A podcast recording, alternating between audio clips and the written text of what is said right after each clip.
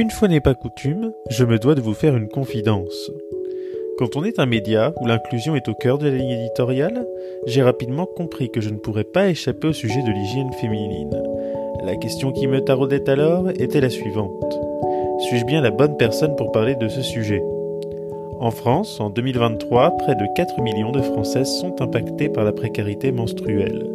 Un chiffre qui a doublé par rapport à 2021 et qui risque de s'aggraver à cause de l'inflation. Une femme dépense en moyenne 9500 euros au cours de sa vie en matière d'hygiène périodique. En tant qu'homme, un constat s'imposa alors à moi. Comment en est-on venu pendant trop longtemps à abandonner 50% de l'humanité à son sort en l'enfermant dans un tabou? J'en suis venu à la conclusion que réduire les inégalités, mais également l'impact sur l'environnement de ces produits, était bénéfique pour toutes et tous. Ainsi, quand j'ai appris que Chonéat Dégrémont, 29 ans, a lancé une gamme via sa marque homonyme de lingerie menstruelle en lin normand, ce qui est une première en Europe, et que de surcroît cette dernière est également une amoureuse de sa région et de son patrimoine, je me devais de la rencontrer. Et je suis ravi vraiment que vous puissiez entendre cet entretien. Bonne écoute Bonjour à tous, bienvenue dans le podcast Normand. Aujourd'hui, je me trouve avec Chonéa Dégrémont. Bonjour. Bonjour. On est dans un bel endroit pour cet épisode. Euh, on est au délice de la cathédrale, c'est place de la Calande à Rouen. Merci d'avoir accepté euh, mon invitation. On va rappeler que tu es la fondatrice et présidente de la marque donc qui porte ton nom, euh, et donc c'est de cela qu'on va parler aujourd'hui. Cette marque, tu l'as lancée en octobre 2018, c'est ça? Absolument. Alors, première question toute simple, j'ai envie de dire, enfin toute simple et peut-être un peu compliquée à la fois. T'as 29 ans, qu'est-ce qui a, qu'est-ce qui t'a poussé à 25 ans, en gros, de dire, allez, je lance ma marque de culotte menstruelle made in France. Qu'est-ce qui t'a poussé à investir, en fait, là-dedans? T'as toujours eu une âme d'entrepreneuse? Alors, tout remonte, pour faire court, 2013, l'année où je rentrais en école de commerce. Donc, euh, je quittais un peu le, nid familial euh, et j'arrivais en école de commerce et je suis, j'ai eu la chance d'avoir mon papa qui m'a proposé de faire un caddie de course. Donc, je suis tombée nez à nez avec un jeune couple avec un enfant en bas âge dans le rayon des serviettes hygiéniques, tampons, etc. Et le mari a jeté des couches à sa femme en disant n'oublie pas tes couches. Donc c'était en parlant des serviettes, en parlant des serviettes hygiéniques, c'est voilà, donc c'était pas très glamour et très sympathique pour une jeune femme qui devient une maman de rester femme et de se prendre un paquet de couches jetables dans la tête. Donc ça, en 2013, ça m'a fait une grosse douche froide. J'arrivais en école de commerce et en fait, à ce moment-là, euh, j'ai commencé à demander à mon père pourquoi elle avait elle avait, elle avait des, couches jetables, euh, comment ça se passait. Et il m'a expliqué que c'était après l'accouchement qu'il y avait des, des fuites urinaires, etc. Donc, j'ai commencé à regarder ce qu'il y avait sur le marché, etc. Je me suis rendu compte que en 2013, il y avait pas grand chose qui existait. Il y avait rien de lavable. Tout était jetable. Et c'était soit des serviettes hygiéniques, soit des couches qui ressemblent aux couches de bébé, en fait. Et je me suis dit, c'est un peu dommage pour une femme de garder la sensualité avec des couches pour bébé donc j'ai commencé à réfléchir sur le projet en 2013 et j'ai bossé dessus pendant quatre ans. Avant de le euh, lancer, ouais. Avant de le lancer, donc enfin même cinq ans d'ailleurs. Pendant toutes mes études d'école de, de, commerce, euh, j'ai tout fait. Etc., je suis partie, je suis partie volontairement un an au Maroc, là où la place de la femme est assez controversée, justement pour comprendre les attentes des femmes, comprendre leur culture, leurs coutumes. Après, j'ai choisi de partir en Russie, là aussi où la place de la femme est assez controversée, mais c'est complètement l'inverse. Il y a des, à la place des fortes chaleurs, on a des températures qui sont très basses, donc euh, c'est quoi l'impact C'est quoi en fait C'est quoi en fait l'impact? C'est aussi religieux, c'est culturel? C'est quoi l'ensemble des impacts qui font ces différences-là et qui peuvent impacter différemment en fait, c'est certaines femmes? Plein de choses. Ça va être autant, par exemple, bah, religieux. Ça peut être religieux pour les femmes, par exemple, elles peuvent pas se baigner de par la religion, elles peuvent pas mettre de tampons. Donc, je me suis dit là, il y a vraiment quelque chose à faire pour euh, pour aider les femmes à pouvoir justement aller aller se baigner tranquillement. Il y a aussi euh, bah, le côté culturel, le côté où euh, qui dépend de, de, chaque pays, notamment.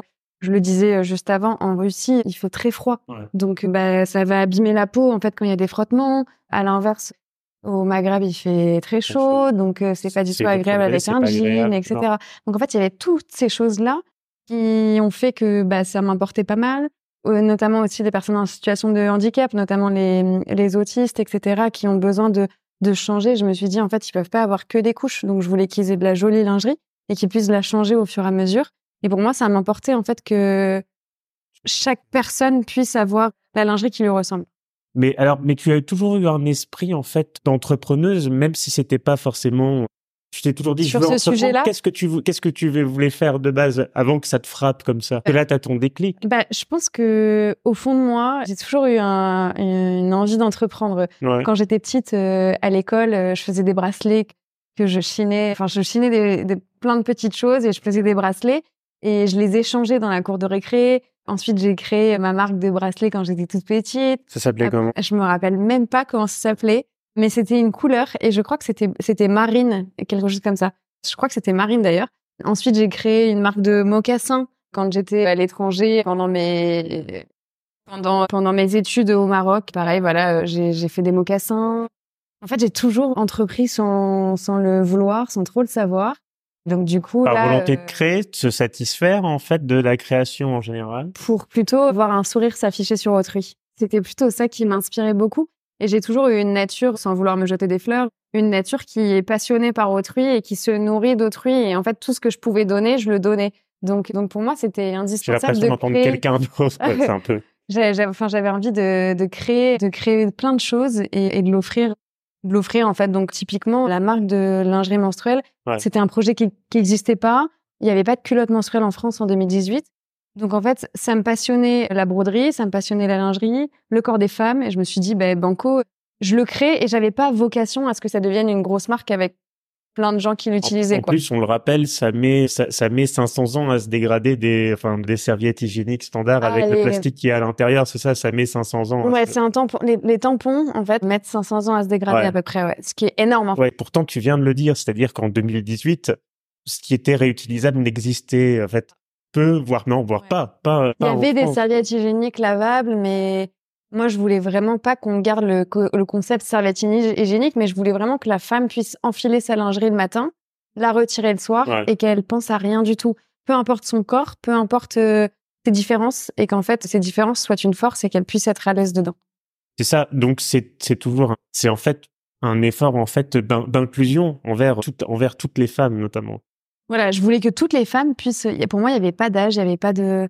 Pas d'âge, pas de morphologie, en fait Non. pas de dictat. Non, euh, il y avait rien de du tout. Il y avait rien du tout. J'ai commencé les premières lingeries, la première gamme que j'ai lancée, c'était de 12 ans à 90 ans et plus, et Ah ouais. du bah du 12-14 ans Ouais. au 34 jusqu'à la taille 48 en fait. Donc euh, pour moi, il fallait que toutes les femmes puissent porter ma, ma lingerie. D'accord. Oui, donc effectivement, qu'on ait 12 ou 90 ans, on peut tout à fait porter du chaunet. C'est ça. Bah, sachant qu'en plus, on fait de la lingerie classique, mais on, fait aussi de la lingerie pour les périodes délicates. Et donc, du coup, moi, j'ai jamais euh, utilisé le terme culotte de règle, mais bien période délicate, ce qui englobe euh, les fuites urinaires, les incontinences, euh, les menstruations, les pertes blanches. En fait, c'est vraiment pour toutes les femmes. Donc voilà, mon choix, c'était de faire de la lingerie pour toutes, parce que on choisit pas son corps, mais on choisit de vivre avec. Il y a un tabou au niveau euh, des règles, des menstruations en général, du corps féminin. Il y a un tabou à briser aussi là-dessus. Voilà, sachant que si on remonte à 2013, alors ça c'est 2013, c'est très compliqué. 2018 un peu moins. 2018, on a quand même l'essor De MeToo. de bah, de plein de choses. Ouais, voilà. Il y a vraiment il y a vraiment tout, il y a sur sur les réseaux sociaux. Ouais, 2013, il y a rien du tout, mais sur les réseaux sociaux en 2018, on parle beaucoup de de morphologie, on parle on parle des règles, on parle euh, de l'organe génital euh, féminin, ce qui est très rare quand même d'en parler. Et donc voilà, moi je me rappelais de de mon enfance euh, dans les livres de SVT où il y avait une toute petite euh, un tout petit carré une illustration avec l'organe génital masculin et féminin. Les règles, c'est un cycle de 28 jours. Hop, c'est bon, on passe au sujet d'après et donc voilà, c'était très très succinct.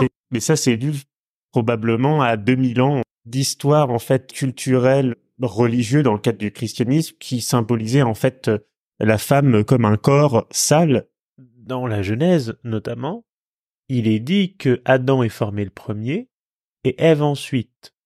Dans la Genèse également, il est dit que c'est Ève qui succombe d'abord à la tentation du fruit défendu et elle en propose ensuite à Adam, entraînant l'expulsion du jardin d'Éden, la chute. Et pourtant, de manière paradoxale, c'est Dieu qui donne la capacité à la femme de faire probablement la chose la plus importante sur Terre et la plus belle, c'est de donner la vie. Voilà, bah donc c'est voilà, c'est assez paradoxal et c'était la raison pour laquelle ce sujet-là m'a touchée. Et je me suis dit finalement, euh, j'avais envie à mon échelle à 25 ans de briser les tabous, Ouais. d'apporter ma pierre à l'édifice. Et j'avais envie de faire comprendre aux hommes comme aux femmes qu'il y avait rien de sale, que si si on avait du sang chaque mois, c'est parce que le corps a besoin de le rejeter. Tout comme quand on transpire, que ce soit des pieds, des aisselles, voilà, on est tous on est tous différents. C'est ça. Et puis, bah, on a tous été enfants à courir dans la cour de récré, à tomber, à s'écorcher le genou et à saigner. Euh, Il y avait rien de sale quand on se coupait le genou. Non. Donc, euh, je crois qu'il y a rien de sale quand, euh, quand on a nos règles. Mais justement, tu parles donc en 2013, en fait, euh, t'as l'idée. Mais entre cette période, tu dis qu'il y a quatre ans de travail. Justement, j'aimerais un peu que tu nous dises, ça se chemine comment en fait? On commence par quoi? On part d'une idée de quelque chose, d'une attitude qu'on a vue dans un dans une grande surface à la construction d'une entreprise. Il se passe quoi en fait? Alors, ce qui a commencé, ça a été que j'étais dans mon école, on avait plein de matières différentes, comportement du consommateur, développement durable, etc. Et donc, du coup, par exemple, on avait des projets à créer de A à Z. Et à ce moment-là, je me suis dit, bon, bah, avec des copains, il fallait qu'on soit quatre ou cinq à chaque fois sur des projets de groupe. On devait inventer un truc. Et donc, le premier projet de groupe en développement durable, j'ai dit à quelques camarades de classe, euh, les gars, ça vous, ça vous tente de travailler sur une culotte, culotte pour les périodes délicates, euh, les futurinaires, etc. Donc, eux ils se sont dit, bon, bah, Il y, avait que des filles dans ce groupe ou que des garçons. Ah ouais, d'accord. C'est ça choque pas au départ? Alors moi j'aime bien faire compliqué quand on veut faire simple. Et au final, eh ben c'était vachement plus simple, je pense, même avec des garçons, parce que j'en avais un qui avait euh, deux sœurs et sa maman, un qui était fils unique, donc lui, on lui parlait un peu chinois, mais finalement, il s'était vachement intéressé. Et donc du coup, pour eux, il y avait rien de grave dans le sujet, et donc il y avait vachement plus de facilité à travailler dessus, plutôt que d'avoir ce tabou finalement qui est tellement ancré dans la société que pour une femme, ben, on va pas dire quand on a mal au ventre, parce qu'on a nos règles, parce que machin. Et là, les garçons, c'était, bah, ils ont adoré travailler sur le projet. Donc, on a commencé comme ça. Après, voilà, après, je suis partie, du coup, la deuxième année, enfin, l'année d'après, je suis partie au Maroc. Et donc là, j'ai continué à travailler. J'ai j'ai cherché les matières selon, euh, selon les chaleurs. J'essayais de trouver des matières qui étaient bien. J'ai pensé justement à faire un maillot de bain menstruel, donc pour que les femmes puissent aller se baigner de par la religion parce qu'elles pouvaient pas mettre de tampons. Mais aussi pour les petites filles qui ont 12 ans, euh, qui ont leurs premières règles.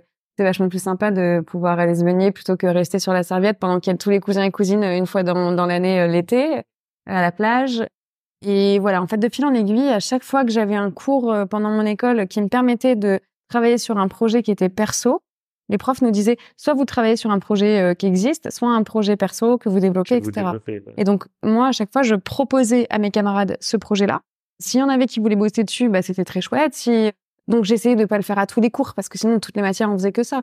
Mais euh, ça me permettait d'avoir euh, plusieurs points de vue. J'ai eu la chance d'être dans les meilleurs de ma classe pour aller avec 45 étrangers. Donc, ça, c'était en troisième année. On avait 45 étrangers et que 10 Français. Donc, en fait, j'avais des gens qui, des camarades de classe qui venaient de tous les horizons. De, tous les horizons. voilà, j'avais un japonais, un chinois, un saoudien, un espagnol, un italien, une italienne. Enfin voilà, j'avais vraiment tout le monde. Et donc voilà, en fait, on a vachement parlé ensemble. Et donc, tu avais ce que je trouve quelque chose qui est vraiment formidable, c'est-à-dire que de trouver, finalement, j'ai envie de dire, peu importe la nationalité, euh, la culture, etc. Quand on est une femme, bah, tout le monde, tout le monde a ses règles. C'est de manière en fait de pouvoir répondre à une problématique commune, mais avec des cultures différentes. C'est ça. Du coup, je pense que c'est là où a été ma force pour développer ma marque sans contrainte. C'est que pendant cette troisième année-là d'école de commerce, en fait, j'avais l'impression chaque semaine de voyager, de, de découvrir un pays, puisque je parlais avec l'italienne, l'espagnol et le japonais. Et en fait, euh, du coup, je leur posais des questions sur comment c'était chez eux. Et finalement, ça m'a vachement, ça m'a vachement aidé en fait à, à pouvoir créer, euh, réfléchir. Et donc tout le projet, il a mûri comme ça au fil de ces cinq ans. Ouais. Et après, je suis partie en Russie. Donc en Russie, j'ai fait la même chose. En Norvège, c'était la dernière année, j'ai fait la même chose aussi. Et donc au bout de cinq ans, j'avais vraiment un projet qui était concret Ouais, qui, qui et qui n'était plus un projet, ouais, mais qui était que t'avais plus qu'en fait à mettre en fait sur les rails et techniquement financer. Donc euh, finalement, quand tu me dis comment ça s'est passé, c'est plein de petits cheminements de voilà, j'ai commencé à faire ci, à faire des études de, de marché, et puis après j'ai fait un prototype, et après le prototype j'ai fait tester, et puis au final, de fil en aiguille, je je me suis dit je me lance, mais je pensais pas que ça allait prendre de l'ampleur et que ça allait devenir mon métier à 100%. Et Tu te enfin, voilà. faire quoi si t'avais pas fait ça? Bah, j'ai refusé euh, un CD qu'on m'avait proposé, mais euh, en fait, je m'étais dit, je me lance là-dessus, je le lance et je suis partie, je suis partie en Norvège. Et en fait, j'ai dû revenir plus tôt de mon voyage de Norvège parce que bah, il fallait que je travaille sur ma boîte parce qu'il y avait trop de demandes et que et que j'étais toute seule et qu'en fait, il fallait que je gère tout. Donc, qu'est-ce que je me voyais faire? J'avais pas vraiment réfléchi. En fait, j'avais plein de, de, choses possibles. J'adore, j'adore les mariages. Je me disais, je pourrais euh, faire wedding planner, mais en même temps, j'adore la communication. En fait, il y a plein de sujets qui me passionnent et je suis un peu caméléon, donc j'arrive à être bien avec des personnes toutes différentes les unes des autres. J'aime bien euh, trouver la particularité chez chaque personne, donc je m'étais pas trop pris la tête en fait. Et en 2018, donc tu fais euh, du, du financement participatif, je crois, c'est ça? fais une, Ouais, c'est ça. Je fais une campagne de crowdfunding sur Ulule. Je demande surtout, alors ça c'est hyper important, je demande à tous mes amis, tous les amis des parents, etc., de ne surtout pas participer. Donc ça, euh, quand je dis ça, tout le monde me dit mais t'es folle. Ouais, mais je vois, je vois. Mais en fait, non, je suis pas folle parce que j'aurais pu vendre 500 euh, culottes, mais je voulais pas vendre 500 culottes avec des personnes qui me faisaient plaisir. Je voulais vendre des culottes que à des personnes qui étaient intéressées et qui croyaient en mon projet alors que je les connaissais ni d'Ève ni d'Adam. Et j'ai eu la chance justement de vendre 200 culottes à des personnes dans le sud de la France, dans le nord de la France, euh, à droite, à gauche, à Marseille, à Bordeaux, en Italie, en Espagne. Ce qui est en fait, ce qui est en fait le but du commerce, c'est de rassembler au-delà de son cercle. Hein. Voilà, c'est ça. Sauf que c'est plus facile quand tu commences le commerce en utilisant tes relations. Et moi, je voulais surtout pas les utiliser parce que je me suis dit, je vais faire un carton, ça va être chouette. Et puis après, je vais vite déjanter. Là, je voulais partir de rien et vraiment construire mon petit chemin toute seule. Et c'est à ce moment-là que j'ai dû revenir en Norvège, enfin de Norvège, parce que je me suis rendu compte que beaucoup de après mes 200 culottes vendues, ma boîte mail saturée, j'ai vendu 1000 culottes en 15 jours. Ah ouais. Donc là, je me suis dit, ok. Et donc là, quand on, est, quand, on est, quand on est toute seule, qu'on a de telles commandes qui arrivent et on se dit, on se dit quoi? On se dit, mon Dieu, je vais pas assumer Ou on se dit, alors la blague a pris Ou c'est, enfin, bah en fait, je me suis dit, je savais pas comment réagir parce qu'il faut savoir que j'étais en Norvège avec avec mon copain. Lui est resté en Norvège. À la base, on était parti là-bas. Sauf que moi, je devais rentrer finalement parce que mon projet, euh, il prenait beaucoup de trop d'ampleur. Donc déjà, il y a ton projet perso de vie qui bah, déjante un peu parce que ton projet pro prend le dessus. Donc je reviens euh, en France, je reviens à Rouen. Enfin, je m'installe à Rouen quand je, je suis rouennaise de base. Voilà. Donc je reviens dans mon petit nid rouennais. Et puis euh, j'ai eu la chance d'avoir mes parents qui m'ont vachement soutenu dans ce projet. Et donc je leur dis, bah écoutez, là va falloir m'aider parce que Déjà, j'appelle l'atelier, je leur dis il y a plus de 200 culottes, mais 1200 culottes à confectionner. Déjà, ça change la donne. Ça change Mon atelier me dit bah oui, mais là, là, on va, on va avoir du délai, machin. Enfin, donc il y a déjà tout, toute cette complexité qui arrive.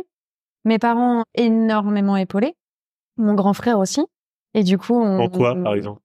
Bah en fait, ils m'ont aidé sur plein de trucs. J'avais plein de mails, donc mes parents ils m'aidaient à répondre aux mails. Ensuite, mon frère il, est super bon en logistique, donc euh, il faisait euh, tous les cartons, il envoyait les lingeries, etc. Enfin, en fait, c'est devenu vraiment familial. Mon père, il est réalisateur vidéo et photographe, donc euh, il faisait les photos. Enfin voilà, c'est vraiment devenu, sans le vouloir, euh, familial. Une entreprise familiale. Et ça allait rester.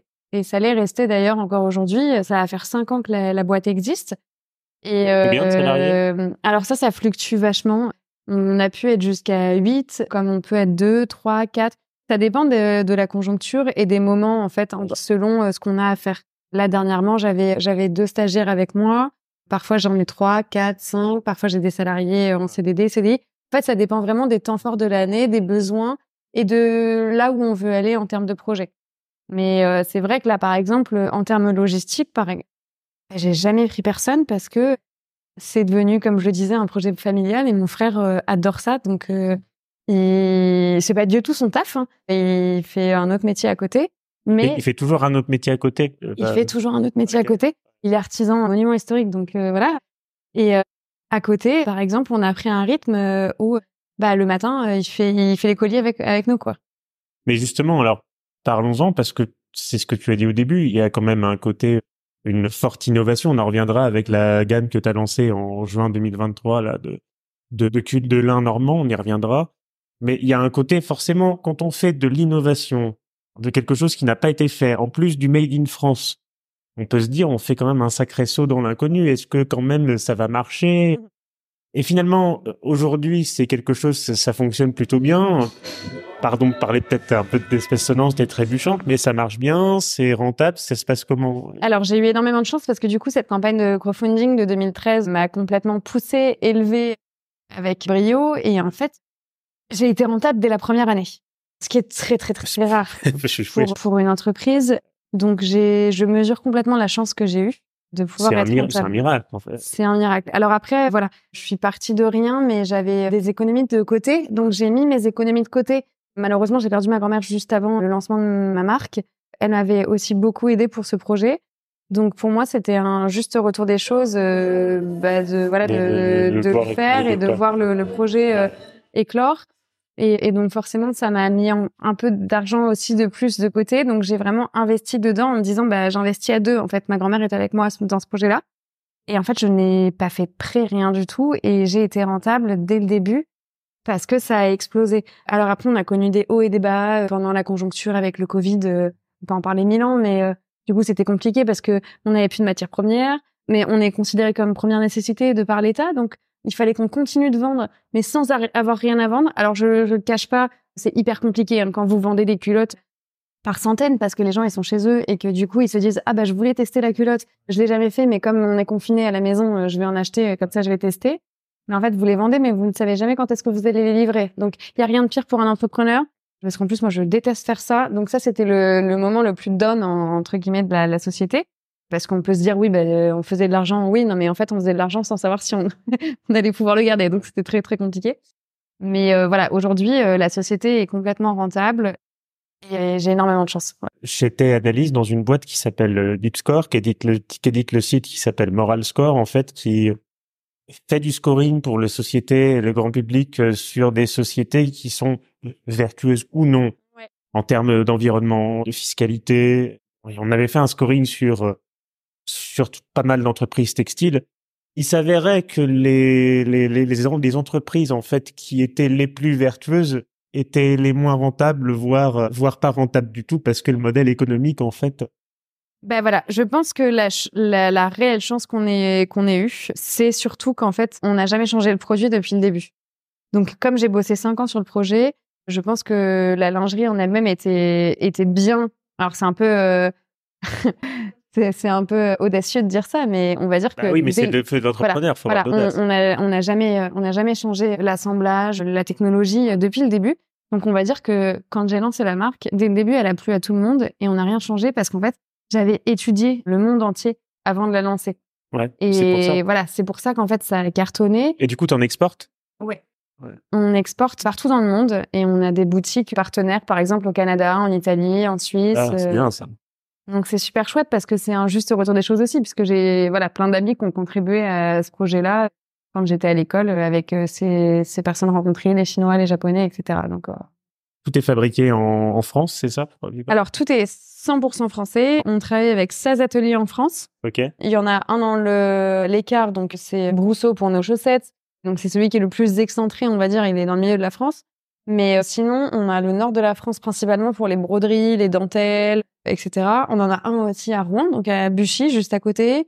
On en a un aussi directement au siège social à l'atelier à Ménil-Raoul. Enfin voilà, on en a, on en a quand même plutôt vraiment totalement à proximité. Et la façon dont ça se passe, c'est qu'en fait, je dessine tous les toutes les esquisses des, des faire, lingeries. En fait. T'es dessinatrice, euh, t'es entrepreneuse, t'es ingénieure aussi. Bah, j'ai pourtant j'ai fait juste une école de commerce. T'as des talents. On va dire que j'ai eu la chance de baigner dans un dans une enfance où mes parents m'ont beaucoup ouvert sur le monde euh, culturel, sur le monde qui m'entoure, milieu, milieu artistique. J'ai fait 15 ans de réaménager musique.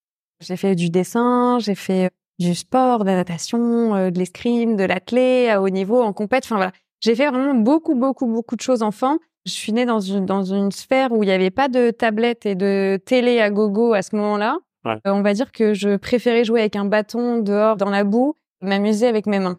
Les tablettes et la technologie, c'est un frein à la créativité ou c'est un entrain? Alors, je pense qu'il n'y a pas de bonne ou de mauvaise réponse à cette question-là. Euh, pour moi, c'est ça peut autant être un frein qu'un entrain. Tout dépend comment c'est utilisé. Si c'est fait avec parcimonie et intelligemment, aujourd'hui avec des tablettes, on peut faire plein de trucs, notamment moi pour la broderie, je dessine vachement dessus. Après, je pense qu'il faut aussi laisser la créativité parfois s'inspirer des choses qui nous entourent dans la vie réelle, hors tablette, avoir un crayon et un papier blanc, quoi. Ouais. C'est pareil avec, enfin, notamment l'avènement de l'intelligence artificielle dont on dont on parle beaucoup dans le podcast normand et ailleurs aussi. Ça peut être accompagner aussi la créativité ou y mettre un frein si on pense qu'on a toujours besoin de moins de personnes pour faire telle ou telle chose et notamment des tâches répétitives. Ouais. Bah, c'est pour ça que c'est quand même voilà, je, je disais, il n'y a, pas de bonne ou mauvaise réponse. Si c'est vraiment bien utilisé, euh, ça peut complètement permettre l'essor, mais ça peut faire un frein, notamment chez les plus jeunes peut-être. Parce qu'on parce qu'on voit qu'en fait, tout ce qui est utilisé à mauvais escient peut produire des effets. Voilà, mais c'est comme tout. Hein. Un enfant qui, qui joue euh, trop longtemps dehors, dans le froid, va être malade. Donc du coup, ça va être néfaste. Enfin voilà, il y a, y a, plein de choses. C'est juste qu'il faut faire ça avec parcimonie, quoi. Donc euh, on revient à ce que je disais tout à l'heure. En juin 2023, tu as lancé la première gamme de culottes menstruelles en lin normand. Alors, pour petit rappel, je l'ai déjà fait, mais ça fait toujours plaisir. La Normandie produit 50% du lin mondial. Mais jusqu'à très récemment, il y a un essor de l'industrie du, lin vers la France dernièrement, mais toute cette production allait essentiellement en fait vers la Chine ou d'autres ou d'autres pays. Donc on se lance encore dans une autre innovation, toujours avec la même finalement euh, confiance ou c'est une remise en question à chaque fois? Pour le coup, toujours avec la même confiance sur ce produit-là, sur ce projet-là. Ça fait euh, cinq ans que je bosse dessus et en tant que normande et rouennaise, ça me tenait à cœur de travailler l'un. C'est quelque chose que je voulais faire depuis le début. Sauf que malheureusement, on n'avait pas de filature en France. On n'en avait plus. Elles avaient toutes été euh, délocalisées en Pologne ou ailleurs. Le lin, euh, la France, c'est 90% de l'exportation mondiale, ce qui est énorme. La Normandie, 50%. Enfin voilà, c'est immense. Et, du coup, j'avais envie d'utiliser cette matière noble qui a toujours été utilisée chez nos grands-parents. et qui a grande qualité. Et qui a de très grande qualité, qui est une matière qui où tout se transforme, rien, rien ne se jette, contrairement à d'autres matières. J'utilise le coton, j'utilisais le coton qui est pas le coton conventionnel, mais le coton biologique mais il a besoin de beaucoup d'eau pour pour être cultivé alors que là le lin en fait c'est une irrigation qui est naturelle parce que la Normandie voilà a assez d'alternance entre le soleil et la pluie pour faire pousser le lin. Donc pour moi, pour moi voilà, c'était en toute confiance. Toutefois, c'était un challenge très très osé parce qu'il faut savoir que le lin on a les idéaux du lin en se disant le lin ça gratte, le lin ça se froisse, le lin gna gna. Et, euh, et, en plus, le lin, généralement, c'est pour des chemises, des pantalons, des nappes. Et c'est très rarement, quand on pense à de la lingerie pour du lin, ça veut dire directement avec les muqueuses. Il fallait quelque chose qui soit hyper fluide, très doux, en contact avec la peau, qui est pas, enfin voilà, qui pas de problème. Et donc forcément, il fallait éduquer la société sur le lin, en expliquant que le lin, euh, c'est thermorégulateur, mais c'est aussi hypoallergénique. Donc en fait, euh, bah, avec les muqueuses, c'est parfait, mais que ça pouvait être aussi quelque chose qui allait être hyper doux et on pouvait retrouver la douceur du coton et la fluidité du coton avec du lin. Donc en fait, ça c'était super compliqué parce qu'on a bossé quand même cinq ans pour trouver le fil le plus fin qui pouvait se non pas se tisser comme les chemises ou les ou, les nappes, mais qui pouvait se tricoter. Donc c'est une autre voilà, c'est une autre démarche. Et après de multiples tests avec mes ateliers euh, qui se sont arrachés les cheveux et que je remercie mille fois, on a réussi à créer cette grosse innovation française, européenne et même mondiale. Parce qu'aujourd'hui, il n'y a, a, pas de, y a pas de lingerie menstruelle en lin qui existe euh, ailleurs. Donc, c'était vraiment une grosse innovation qui a été faite en pleine confiance. Parce que voilà, je, savais que c'était quelque chose qui était demandé par les clientes d'avoir des matières encore plus respirantes et et justement ça fonctionne bien? Ça fonctionne super bien. Ce qui est génial, c'est qu'en plus ça sèche plus vite parce que le lin euh, du coup euh, sèche plus vite. Il y a encore moins d'irritation parce que c'est hypoallergénique et notamment on parlait des personnes en, en situation de handicap tout à l'heure les personnes en situation de handicap. Pour les futurinaires, c'est idéal parce que elles portent tous les jours les culottes, contrairement euh, juste euh, les menstruations qui sont une fois dans le mois. Là, ça permet vraiment de, de pouvoir les porter tous les jours sans avoir d'irritation sur les muqueuses. Ce qui est vraiment euh, une grande, grande innovation dans la lingerie. Voilà, c'est, purement en fait accessible en fait à tous et pour le bien vraiment de pour le bien vraiment de tous. C'est ça. Et puis c'est le seul produit qu'on a créé qui est 100% 100% français dans le sens où on faisait du coton made in France, mais le coton, on va pas se mentir, il pousse pas en France. Là, on travaille avec les agriculteurs normands, donc euh, on travaille avec l'agriculteur euh, Maxence Vass, qui a ses champs qui sont derrière notre siège social. On travaille avec le filateur dans le nord de la France, qui est juste à côté, le brodeur dans le nord de la France, le tricoteur dans le nord de la France. Et euh, en fait, tout se fait entre la Normandie et le nord de la France. Donc, grosso modo, la lingerie euh, elle fait à peine grand maximum 200 km. Ce qui est improbable. Enfin, c'est génial. Alors, certains diraient, je vais prendre cette posture-là, mais certains diraient, c'est bien beau, euh, tout se made in France de A jusqu'à Z, etc. Mais c'est peut-être un peu cher. Qu'est-ce que tu répondrais? Alors, je trouve que l'entrée de gamme est quand même totalement accessible parce que par exemple, on a de la lingerie classique. La lingerie classique, elle est à 39 euros la culotte. Pour ne pas citer certaines marques, on rentre dans beaucoup de marques de lingerie qu'il y a notamment dans notre centre-ville rouennais. La lingerie à 39 euros, il y en a pas mal. Donc, sauf que celle-ci, elle n'a pas fait 50 fois le tour de la Terre. Elle s'est faite juste à côté. Je trouve ça plutôt accessible. Après, je reste quand même sur une marque qui est haut de gamme volontairement parce que voilà, je, on travaille euh, des matières nobles, le lin, la dentelle de Calais, la broderie de chez Levaux. C'est des matières qui sont vraiment faites entièrement à la main. Les broderies sont, faites par nos couturières, donc euh, donc ça prend du temps. Une lingerie classique, elle va être cousue en quelques en quelques jours à, à peine. Nous, on peut mettre jusqu'à trois mois de confection pour une seule pièce. Donc celle-ci, cette lingerie qui prendra trois mois de confection, elle pourra être à 60 euros. Ça peut paraître cher, je peux le comprendre pour certains, mais l'entrée de gamme est à 39, donc c'est accessible. Et en plus, maintenant, avec certaines mutuelles, on peut se faire rembourser 25 euros sur une lingerie. Donc finalement, je ne euh, savais même pas. Sur les lingeries menstruelles, maintenant, on peut se faire rembourser jusqu'à 25 euros en fait sur la lingerie, donc ce qui est plutôt chouette. Parce que comme c'est considéré comme première nécessité, c'est quelque chose. Il faut avoir un contrat particulier ou ça, ça, ça, de plus en plus de mutuelles le font. Et là, il y a un, un, gros débat qui est lancé maintenant. Mais l'idée, c'est prochainement de, en fait, euh, rendre les protections hygiéniques gratuites. Ouais. Ou rembourser du moins. Donc, donc ça, c'est ça. Et ça permettra d'avoir encore plus d'agilité, en fait, pour, pour chaque femme et chaque homme qui, parce que j'ai beaucoup d'hommes qui achètent euh, de la lingerie pour, euh, pour leur fille, leur femme, leur maman. Donc voilà. Je vais te faire une euh, confidence avant de poser la question suivante. Quand je me suis mis à parler, enfin, ça fait un moment déjà, même avant de créer ce média, en fait, il y a un an, je parlais déjà, en fait, des problématiques liées à tout ce qui est la précarité menstruelle, parce que, en fait, ce qui m'avait choqué, c'est que j'avais vu une, pub, ou en tout cas une annonce aux États-Unis, qui disait en gros qu'une banque faisait de la, de la publicité pour des crédits à faible taux pour que les femmes puissent se procurer des, enfin de, des, protections hygiéniques. J'ai trouvé ça, enfin, une tristesse, enfin, ça me donnait envie de vomir pour parler franchement. Et en fait, je me suis dit, mais pourquoi on en arrive là? Et en fait, la question, c'est que 50% de l'humanité, c'est donc des hommes et 50% des femmes. Le problème étant, tu parlais de, de rendre les protections hygiéniques en fait gratuites. Euh, le problème, c'est que justement, il faut aussi savoir parler de ces sujets-là, en fait, aux hommes. C'est pour ça que d'ailleurs, moi-même, et j'espère ne pas être le seul, je, m'empare moi-même de ces sujets-là. Quel serait, par exemple, ton message? Qu'est-ce que tu pourrais dire à des personnes, à des hommes qui ne se sentiraient pas concernés ou une vision biaisée ou autre chose? Bah, Je vais prendre l'exemple, par exemple, d'un couple. Un couple avec un homme et une femme. La femme va avoir ses menstruations une fois par mois. Donc un homme qui partage la vie d'une femme, une fois par mois, va le vivre finalement, qu'il le veuille ou non. La femme, la femme a ses règles.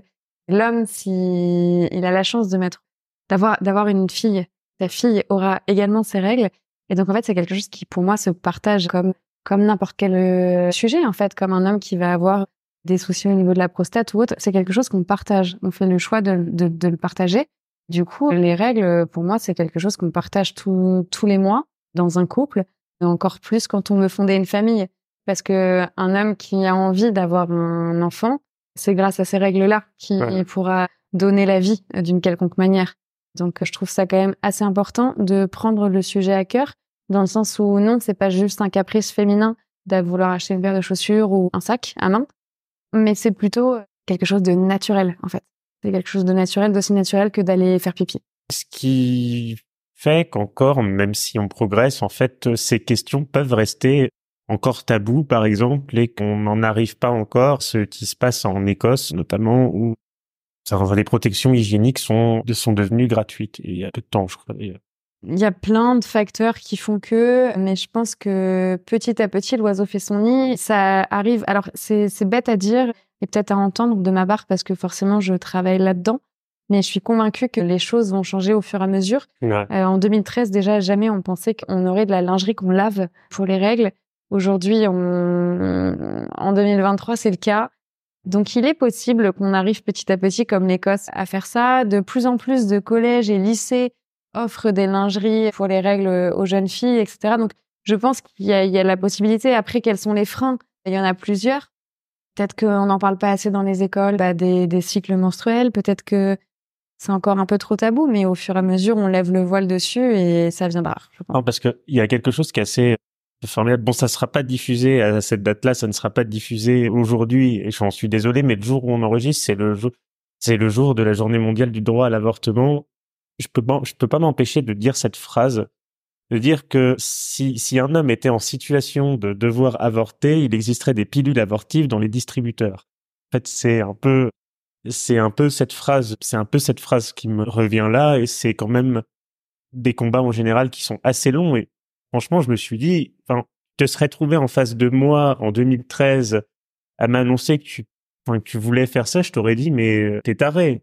Remarque, tu l'es peut-être un peu, mais dans le bon sens, dans le. Alors bon si ça peut te rassurer, en 2013, tout le monde m'a m'a pris pour une grande folle. C'est justement là que j'ai trouvé ça drôle en me disant, bah écoutez, si je vous fais rire et si je suis folle, allez-y. Il semblerait que aujourd'hui on est 500, on est plus de 500 folles et fous, étant donné que j'ai 500 concurrents aujourd'hui. Donc euh, il y a 500 autres tarés avec moi dans le même bateau. Donc finalement, je pense que la folie porte la folie, la, folie nous emmène loin, oui, sur la mer. On va parler de la, la deuxième partie, justement, en, dans un esprit de, de transition. En fait, tu es quand même on voit à travers ce que tu as dit, fortement attaché à ta région natale. C'est ce que tu as dit, en fait, Toulon. Tu es né à Rouen, c'est ça? Je suis né à Rouen, exactement. J'ai grandi dans le centre-ville de Rouen, oui. Qu'est-ce qui t'attache le plus finalement à cette à cette région où tu t'es implanté, où tu as développé ton activité? Force Qu'est-ce qui fait que tu as toute cette attache-là à notre région? Alors, peut-être que je suis pas hyper objective ayant une maman historienne, mais il s'avère que je suis vraiment très attachée à cette ville parce qu'elle est très riche au niveau du patrimoine. Entre, entre les clochers, du chez Jeanne d'Arc. En fait, on a eu beau, on y a eu beaucoup, beaucoup, beaucoup d'histoires dans, dans cette ville et elle me transporte un peu. Donc forcément, j'y ai grandi, donc j'ai plein de souvenirs et j'ai eu envie de, de m'implanter dans cette ville justement parce que c'est celle qui, après avoir fait le, le, tour du monde un petit peu, m'a le plus. En fait, je sais pas, c'était naturel de, de revenir ici. J'ai voulu partir pour voir ce qu'il y avait autour parce qu'on m'a toujours dit de, la suite de ma question, pas rester. Mes parents m'ont toujours dit de pas regarder mon nombril et de toujours regarder ce qu'il y avait ailleurs. Donc par exemple, quand j'étais petite et que je prenais un café, je regardais très souvent tout ce qu'il y avait autour de moi et je, c'était comme dans un, dans un film au cinéma. Je regardais euh, la petite fille qui faisait tomber sa glace, euh, le monsieur qui toussait, qui allait aux toilettes, qui, la personne qui se faisait gronder, le couple qui s'embrassait, celui qui était en plein divorce. Enfin voilà, je regardais tout ce qu'il y avait autour de moi et je me nourrissais de ça. C'est exactement ce que j'ai fait en partant à l'étranger. Et naturellement, quand je suis revenue de l'étranger, je me suis installée très rapidement, un tout petit peu euh, chez papa et maman pour histoire de les, voilà, de, de commencer à développer ma boîte parce que forcément j'étais en Norvège et que c'était pas prévu que je revienne. Et au fur et à mesure, je me suis dit, mais en fait, j'ai, pourquoi je vais aller chercher plus loin? Mon rêve à la base, c'était de vivre à l'étranger. Quand j'avais 18 ans, je voulais vivre à l'étranger. Et en fait, euh, pas du tout. J'ai aucune envie d'aller vivre à l'étranger. Il y a tout ce qui. Mais ça, on s'en aperçoit quand on a voyagé soi-même ou? Je pense que alors voyager littéralement ou non, on peut même voyager à travers des livres, de la musique, etc. Voilà, moi j'ai eu la chance. Vous savez de... les livres, les trucs, on tourne les pages. Voilà, j'ai réussi à, à voyager. J'ai eu la chance de faire plein de voyages et de découvrir plein de trucs. Et c'est là où vraiment je me suis dit, ok, je, je veux vivre à Rouen parce que bah, c'est euh, exactement tout ce qui me ressemble.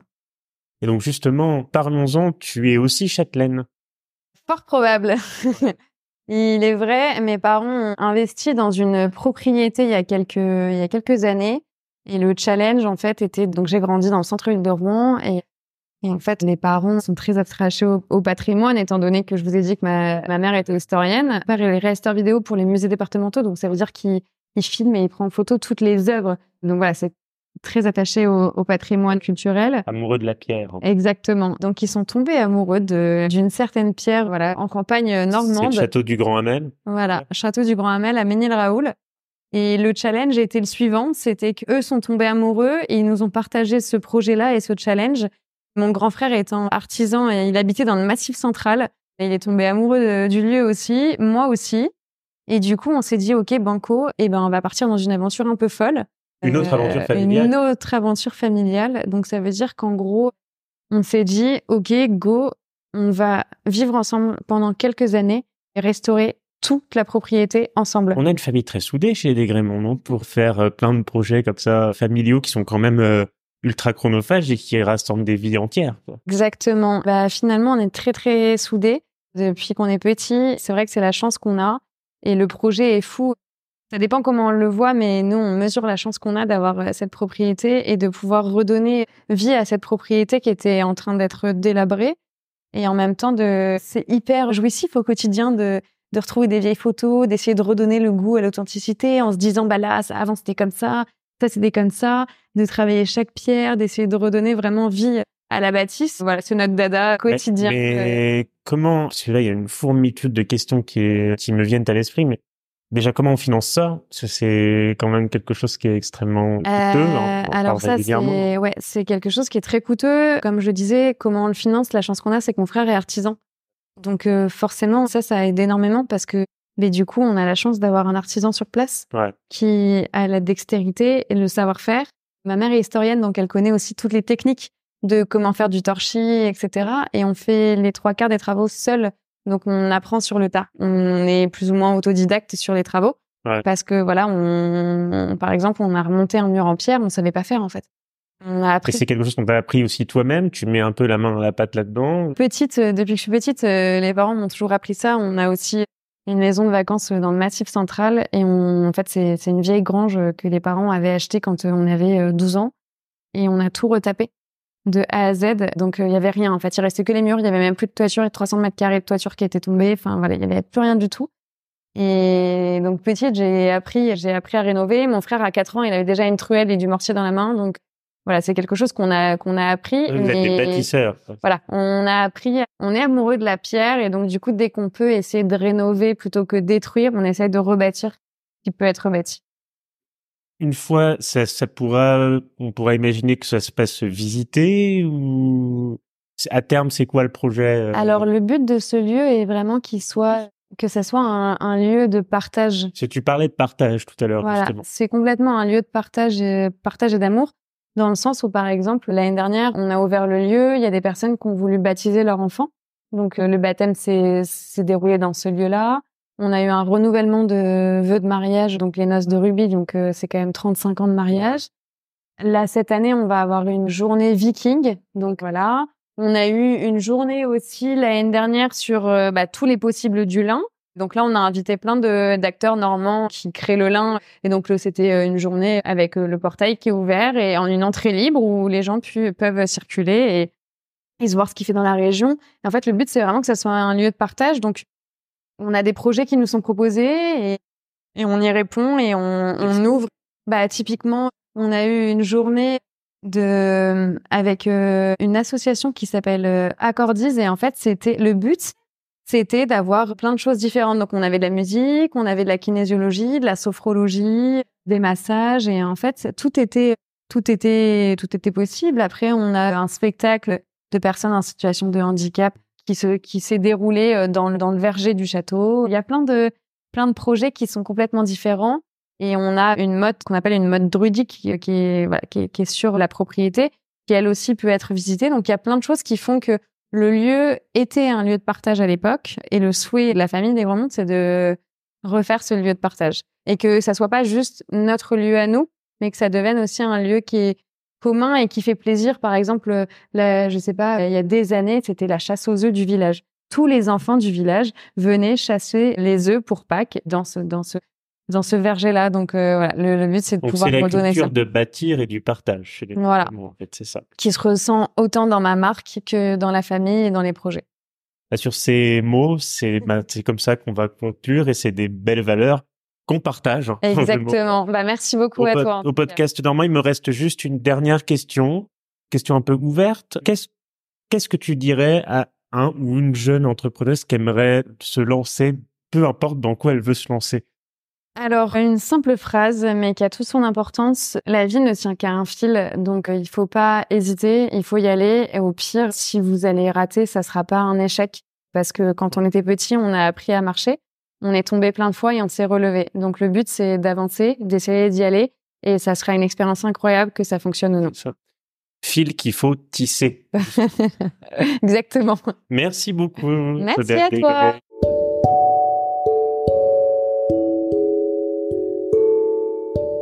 Et bien voilà, j'espère que cet épisode t'a plu. On se retrouve dans 15 jours pour un nouvel épisode. À très vite dans le podcast normand.